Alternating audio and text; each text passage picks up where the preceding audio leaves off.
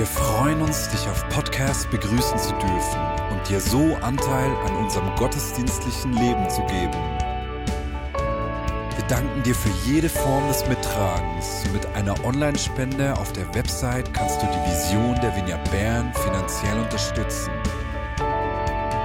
Wir wünschen dir viel Inspiration beim Hören der Botschaft und Gottes Segen.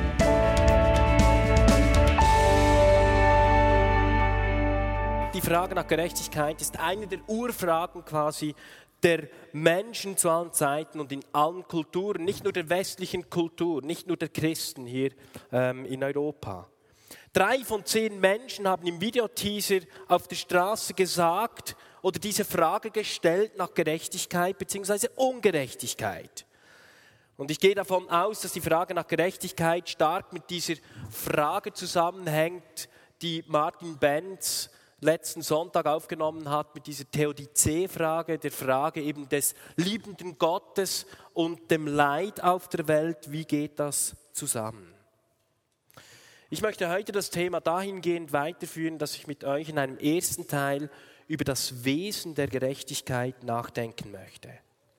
Weshalb empfinden wir etwas als gerecht und etwas als ungerecht? Was ist Gerechtigkeit? Gibt es Gerechtigkeit? Und wenn ja, was verstehen wir unter Gerechtigkeit? Und dann im zweiten Teil, ist Gott gerecht? Was versteht eigentlich die Bibel? Was versteht Gott unter Gerechtigkeit? Es gibt viele gute Ansätze von gerechtem Handeln und viele davon sind auch sehr gut. Und trotzdem scheint es, als würden wir das Thema Gerechtigkeit uns zwischen den Fingern zerbröseln und wir würden der Gerechtigkeit ständig hinterherrennen. Jeder von uns hat ein Empfinden von Gerechtigkeit und Ungerechtigkeit. Bereits kleine Kinder hört man sagen, wenn sie zusammen spielen, hey, das ist nicht fair. Hey, das ist unfair. Bereits kleine Kinder haben diese, diese Art von Empfinden, was gerecht ist und was ungerecht. Und es scheint, als gäbe es tief in uns drin eine Art Echo der Gerechtigkeit. Und wo es ein Echo gibt, da gibt es auch eine Stimme. Die Frage allerdings ist, wer oder was ist diese Stimme? Von was wird unser Gerechtigkeitsempfinden beeinflusst und geprägt? Stimmt diese Beeinflussung, diese Stimme mit dem Echo überein, das ich aus meinem tiefen Innen höre?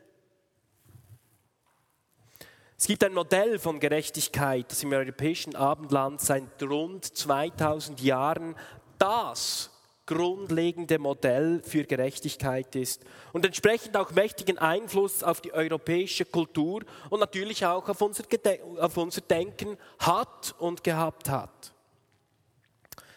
Ausdruck davon ist die personifizierte Gerechtigkeit in Form einer Frau. Justitia.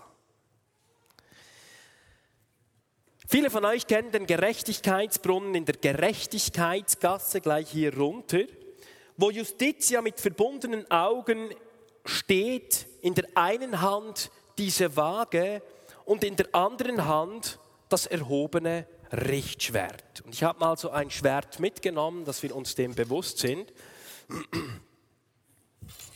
Das wäre so das Schwert von Justitia. Hm?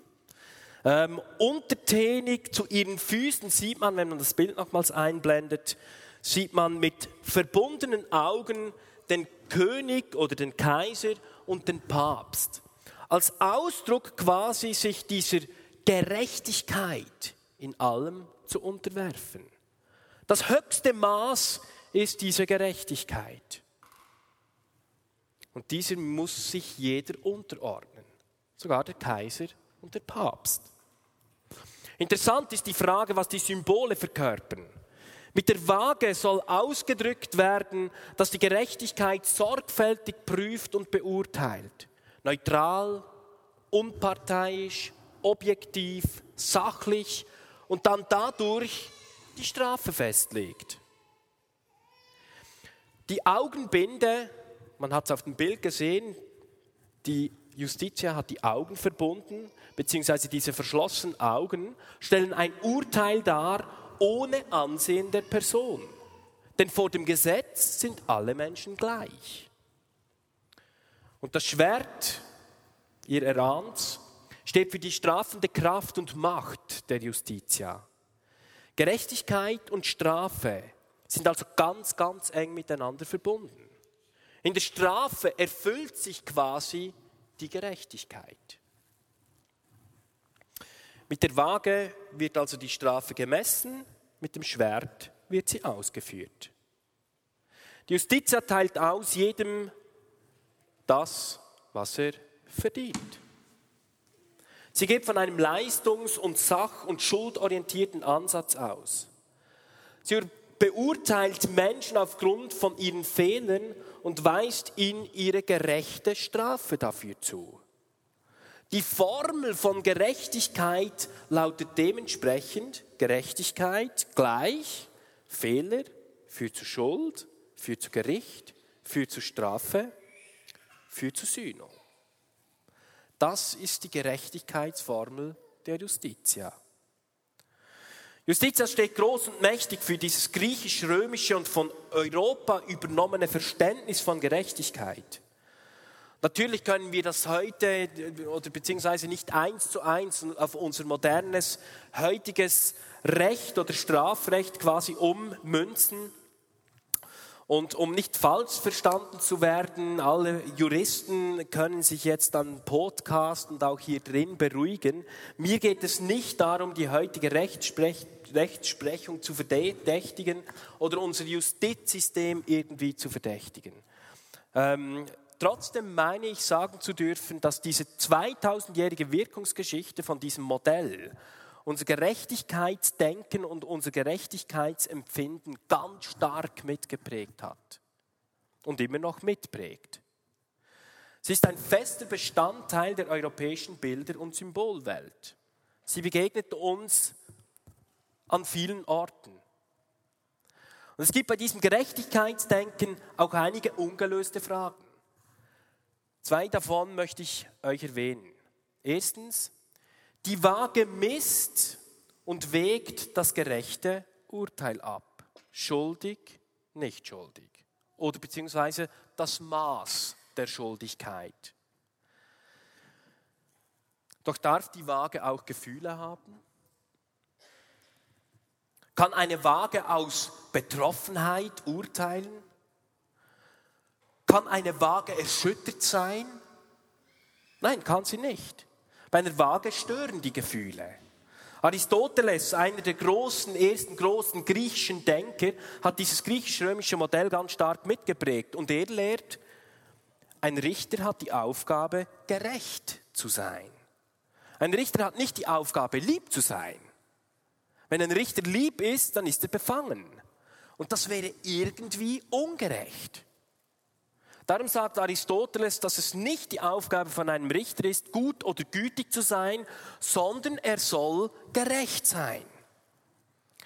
Das Problem dabei ist, diese Exaktheit, diese Sorgfalt kann eiskalt sein.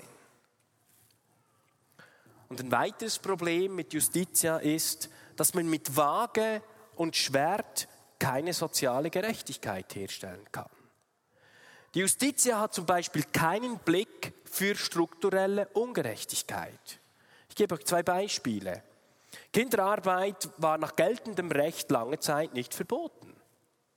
Es ist kein Unrecht gewesen, Kinder zwischen 12 und 14 Stunden äh, unter schwersten Bedingungen arbeiten zu lassen. Justitia hat geschwiegen. Oder ein anderes Beispiel. Nach geltendem Recht sind zum Beispiel Hunger und Armut nicht verboten. Wenn Menschen also durch einen Schicksalsschlag in Armut geraten oder hungern, ist das nicht illegal. Was macht da die Justitia? Diese strukturellen sozialen Ebenen hat Justitia überhaupt nicht im Blick. Das ist unsere europäische Geschichte und unsere Prägung von Gerechtigkeit. Warum erkläre ich euch das alles? Weil ich glaube und denke, dass wir dieses Verständnis von Justitiagerechtigkeit und das Bild von Waage und Schwert oft auch auf Gott übertragen und auf die Gerechtigkeit in der Bibel übertragen. An vielen Stellen der Bibel lesen wir zum Beispiel, dass Gott ein gerechter Richter ist.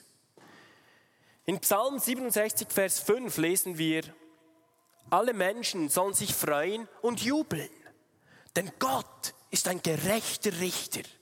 Er regiert die ganze Welt. Echt jetzt? Freuen und jubeln? Ich weiß nicht, wer von euch, vielleicht gibt es ja einige, die schon mal vor Gericht gestanden sind. Diese Situation ist wahnsinnig unangenehm. Jetzt, wenn ich mir vorstelle, so dieser Gott, oder so als Justitia mit Waage und Schwert, zuerst wird abgewogen, wird das Strafmaß abgewogen und dann wird geurteilt, beziehungsweise das Strafmaß vollzogen. Also echt jetzt, ich habe mir überlegt, entweder ist David komplett neben den Schuhen ähm, und so ein bisschen masochistisch veranlagt, oder? Ich juble und schreie, wenn ich vor den gerechten Richter komme, oder irgendetwas stimmt da nicht. Aber die Frage ist, was stimmt denn da nicht? Und ganz oft höre ich zum Beispiel, hey, Gott, Gott ist voll die Liebe. Voll mit Liebe. Aber er ist auch gerecht. Habt ihr es auch schon gehört? Hey, Gott, voll die Liebe. Aber er ist auch gerecht. Das ist ein Aber, das irgendwie so eine Ambivalenz äh, sich plötzlich ergibt, eine Spannung in Gottes Wesen. Also irgendwie, er ist schon die Liebe, aber dann ist er auch gerecht. Wie geht das jetzt? Ist er jetzt gerecht oder mehr lieb? Also wenn ich Glück habe, ist er mehr lieb bei mir. Und wenn ich Pech habe, gut, dann ist er mehr gerecht. Ja, was denn jetzt? Und ich denke, oft ist unser Denken genau von diesem Justitia-Denken eben geprägt. Wie ist denn Gott? Wenn ich mir Gott als gerechten Richter vorstelle, als Justitia, also ganz ehrlich, dann mache ich mir zuerst mal in die Hosen. Hm? Jeder von uns ist schuldig auf irgendeine Art und Weise. Und ich stelle mich vor, stelle mir vor, jetzt nicht vor einen irdischen Richter, jetzt komme ich vor diesen himmlischen Richter der die Welt und alles geschaffen hat. Jetzt sieht schlecht aus. Ich hätte die Hosen voll.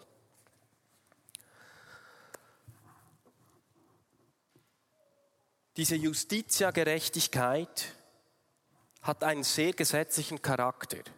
Das Gesetz ist ein Ordnungssystem und ein Regelsystem und das muss gewahrt werden. Und dieses Schema ordnen wir oft auch Gott ein. Auch Gott muss letztlich dieses Ordnungs- und Regelsystem einhalten. Strafe muss sein. Meint das die Bibel, wenn sie von Gerechtigkeit spricht?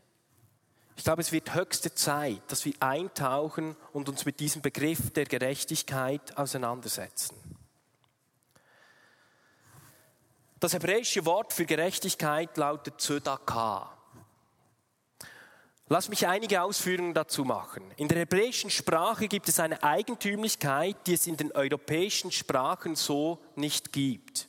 Man spricht in der Theologie vom sogenannten Parallelismus membrorum. Entschuldigt, wenn ich euch das zumute, aber ich erkläre das jetzt gleich. Darunter versteht man ein Prinzip der Wiederholung, quasi einen Sachverhalt mehr Gewicht zu geben. Es werden zwar andere Worte gebraucht, aber sie stehen in ganz engem Zusammenhang zueinander. Gerade in den Psalmen oder zum Beispiel in den Propheten werden bestimmte Wortfelder aufgebaut, wo verschiedene Worte gebraucht werden in zwei, vier, sechs Versen nacheinander, die aber das gleiche Thema ausdrücken wollen. Sie wollen quasi, oder äh, es entsteht dann quasi so eine Grundbotschaft, was eigentlich damit gemeint ist und wirklich ausgedrückt werden soll. Diese Parallelität begegnen wir immer wieder. Der Pharao hat zweimal geträumt, die Berufung von Mose wird zweimal erzählt, es gibt zwei Schöpfungserzählungen und so weiter. Jetzt wird es spannend. Jetzt, wenn wir das eben kennen, dieses Vorwissen, diese Parallelität, dann geht es um die Frage, mit welchen Wortumgebungen wird dieses, dieser Begriff Gerechtigkeit Zödaka denn umschrieben? Also welche Wortfelder werden um diesen Begriff von Gerechtigkeit herum in der Bibel gebraucht? Das wiederum lässt uns besser erahnen, was denn wirklich mit diesem Begriff Gerechtigkeit gemeint ist. Es gibt im Alten Testament etwa 500 Stellen, wo dieser Begriff Zedakah vorkommt. Wir wollen jetzt 200 davon miteinander, nein, es sind nur vier, keine Angst. Wir wollen jetzt vier miteinander lesen und schauen, mit welchen Wortfeldern wird dieser Begriff parallelisiert. Aus Psalm 76. Ja, das geschieht, wenn Gott aufsteht, um Recht zu sprechen, den Unterdrückten im Land Rettung zu bringen. Aus Psalm 85. Gnade und Treue finden zusammen. Es küssen sich Gerechtigkeit und Friede. Treue sprost aus der Erde und Gerechtigkeit schaut vom Himmel hernieder aus Psalm 89. Gerechtigkeit und Recht sind die Säulen deiner Herrschaft. Alles, was du tust, zeigt deine Liebe und Treue. Herr, glücklich ist das Volk, das dich mit Jubelrufen feiert. Deine Nähe macht ihr Leben hell. Jeden Tag bist du ihr Grund zur Freude. Deine Gerechtigkeit erfüllt sie mit Glück aus Psalm 103. Taten der Gerechtigkeit tut Gott. Er beweist seine Treue und verhilft den Unterdrückten zu ihrem Recht. Barmherzig und gnädig ist Gott. Groß ist seine Geduld und grenzenlos seine Liebe.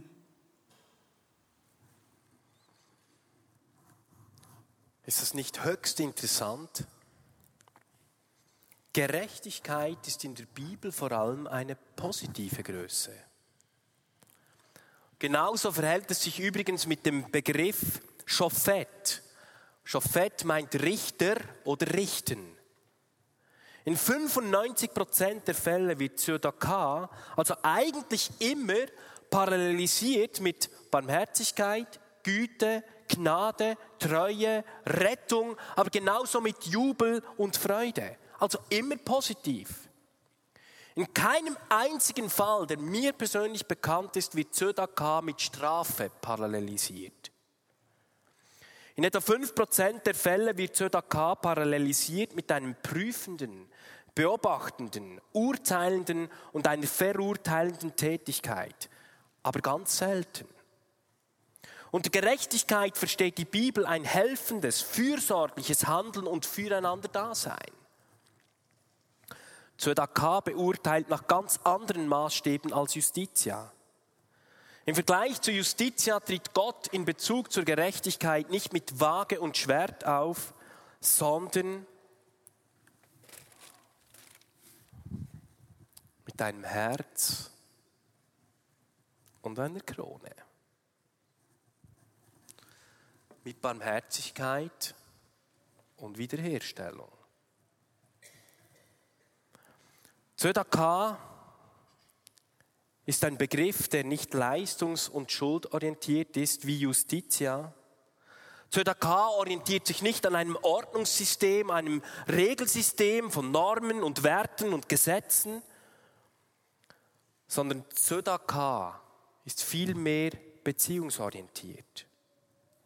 Justitia sichert nur einen bestimmten Mindeststandard kann aber nie das ganze Leben umfassen.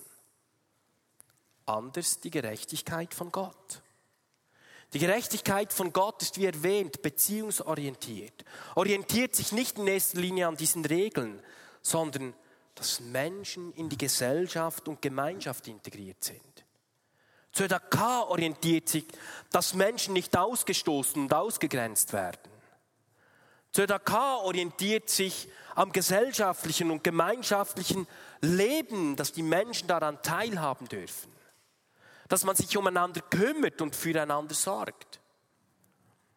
Gerechtigkeit ist genauso eine Form der Liebe wie Barmherzigkeit und Gnade. Die Form der Liebe hinter Gerechtigkeit ist die Wiedereingliederung, die den Menschen wieder vollen Anteil am Leben gibt und Würde, Wert und An Anerkennung zurückgibt. Und im Kern heißt das, ich interessiere mich so sehr für dich, dass mir deine Fehler, deine Schwächen, deine Sünden nicht mehr das Wichtigste sind. Denn mein Interesse an dir ist stärker als meine Beobachtung von deinen Schwächen. Und genau das wäre eigentlich der Auftrag und die Verantwortung, die Gott den Menschen in ihre Obhut gegeben hat.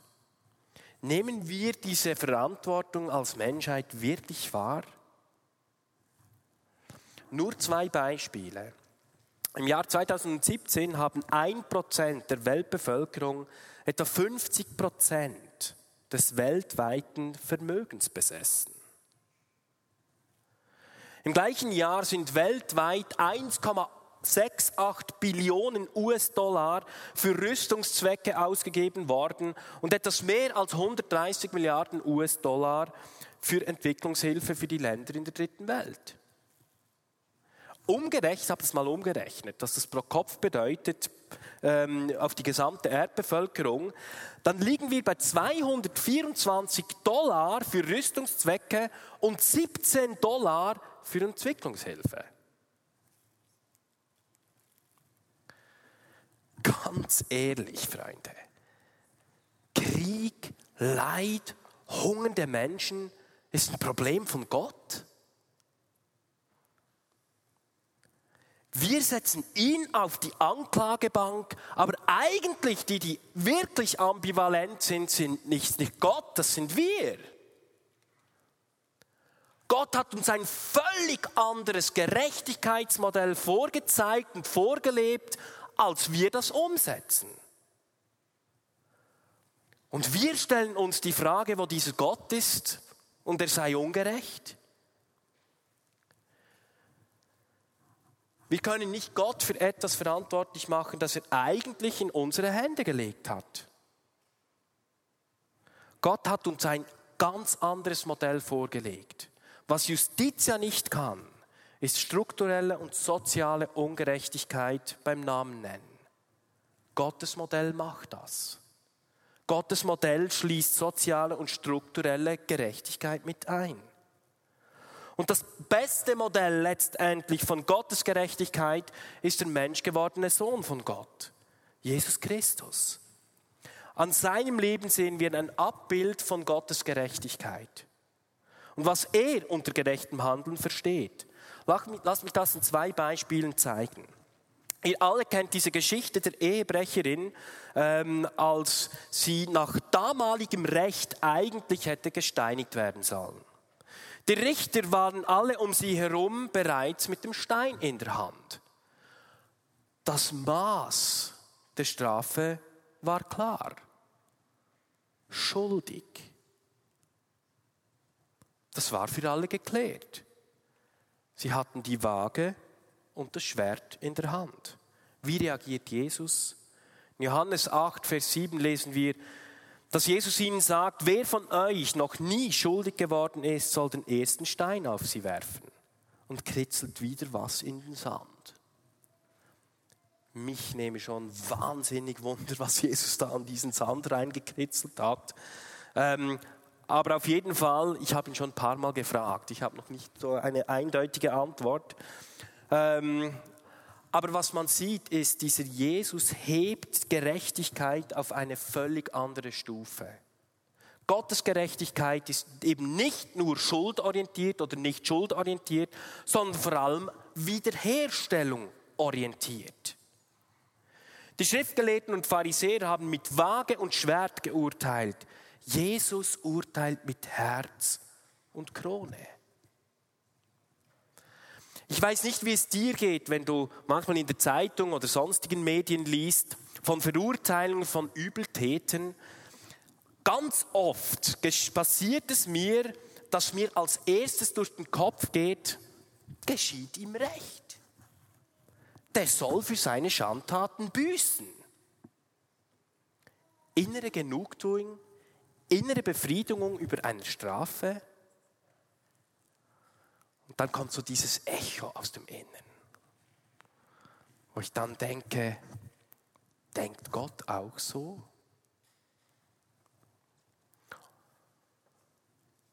Oder ist Gott nicht viel mehr traurig darüber, dass wir uns mehr über eine Strafe freuen, als darüber traurig sind, dass ein Mensch eine schlimme Tat begangen hat?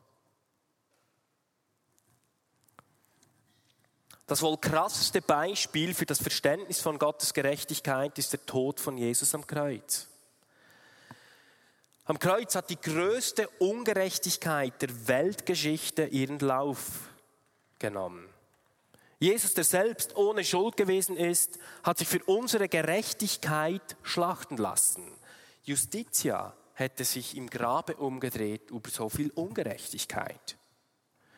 Gott richtet nicht mit Waage und Schwert, sondern mit Herz und Krone. Wisst ihr, was der Hauptmann, als er den Speer genommen hat und Jesus in die Seite gestochen hat, durchbohrt hat? dieses Herz der Barmherzigkeit. Wisst ihr, was Jesus getragen hat am Kreuz, als er da hing? Die Krone der Wiederherstellung. Das sind diese prophetischen Bilder, die uns zeigen, welchen Weg Gott, welchen Gerechtigkeitsweg Gott geht. Und bei Gott findet plötzlich die Formel eine ganz andere Gleichung. Die Gerechtigkeitsformel von Gott, die lautet nämlich Gerechtigkeit gleich Fehler, Schuld, Gnade, Rettung, Wiederherstellung. Das ist die Gerechtigkeitsformel, die Gott anwendet, wenn wir ihm vertrauen.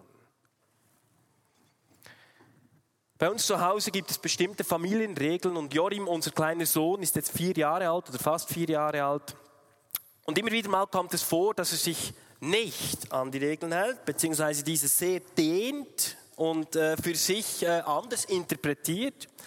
Ähm, und manchmal übertritt er einfach gewisse Grenzen. Ich ärgere mich dann und schimpfe mit ihm, einfach weil ich weiß, dass er dadurch unser Zusammenleben, unsere Beziehungen und unsere Gemeinschaft erschwert. Und das ist manchmal echt mühsam. Die, die Kinder haben von euch, die wissen das, wie das läuft. Jetzt, wenn er manchmal zu mir kommt, ich schimpf mit ihm. Jorim, ich mag das nicht. Er merkt das ja. Und dann kommt er zu mir mit seinen zuckersüßen Kulleraugen, schaut mich so an. Papa, es tut mir leid ich hab dich lieb. Oh. Mann, oh Mann, oh Mann.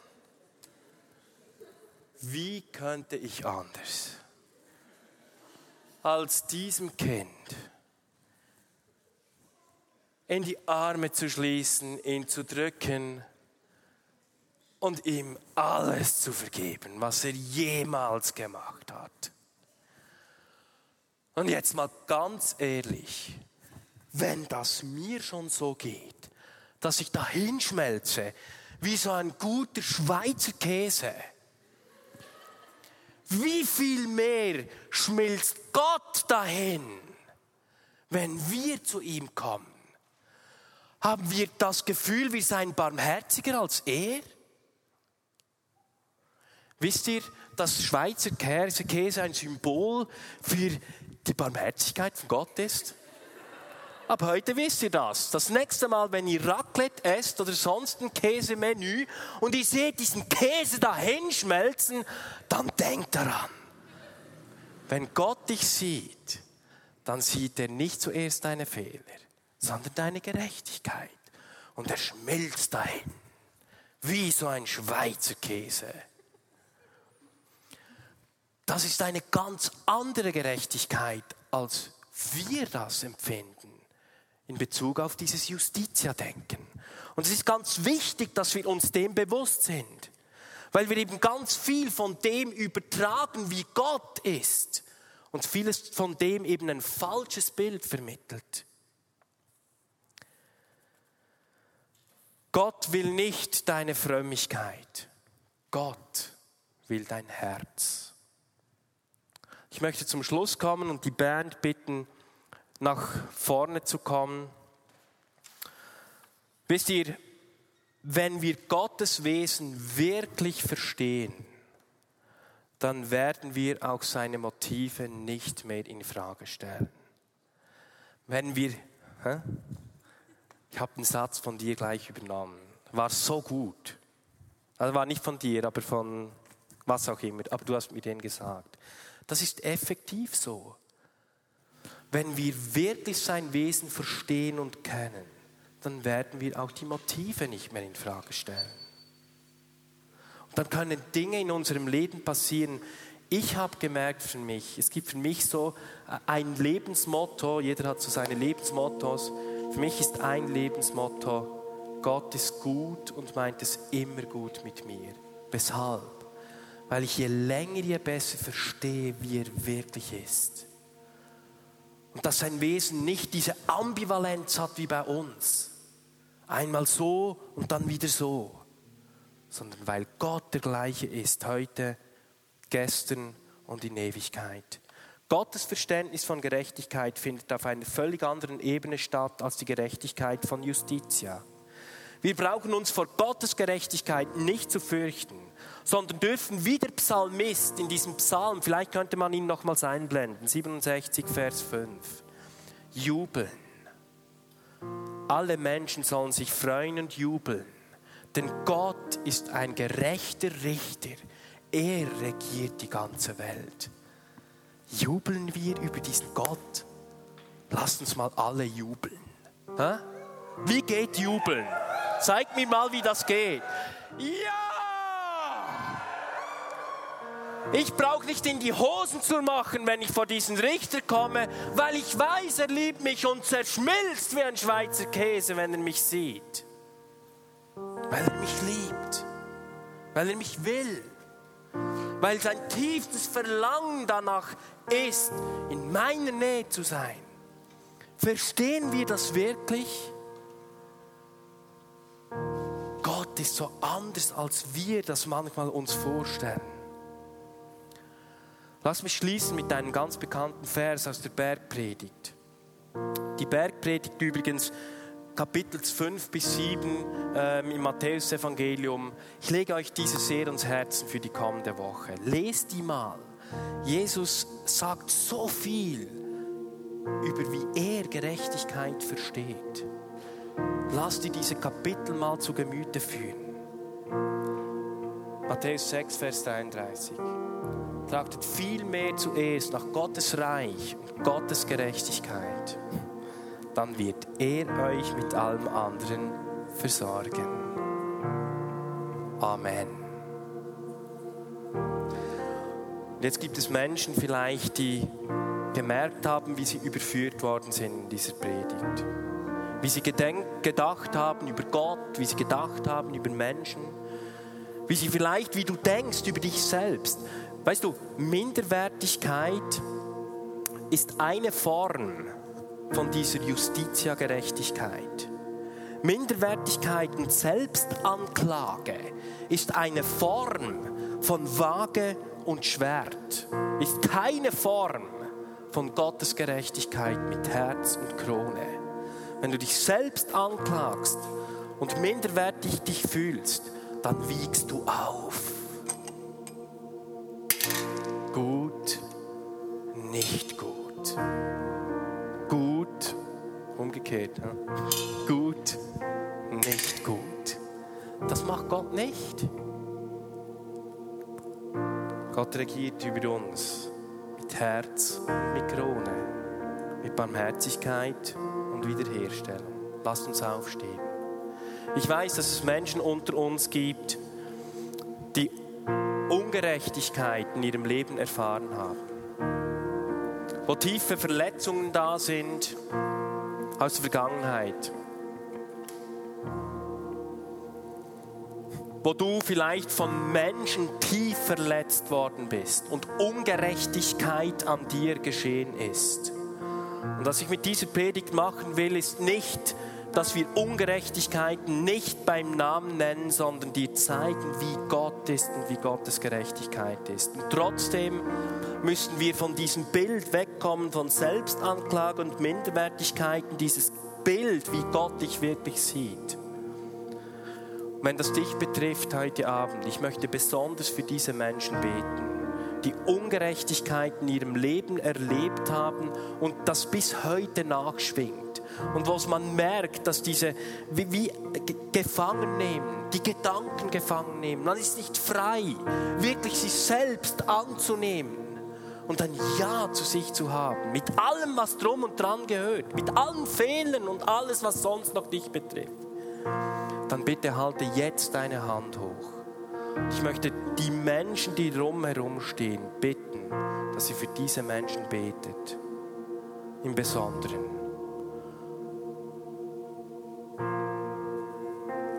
Schaut euch um, wer die Hand hochhält. Es ist so eine gute Möglichkeit.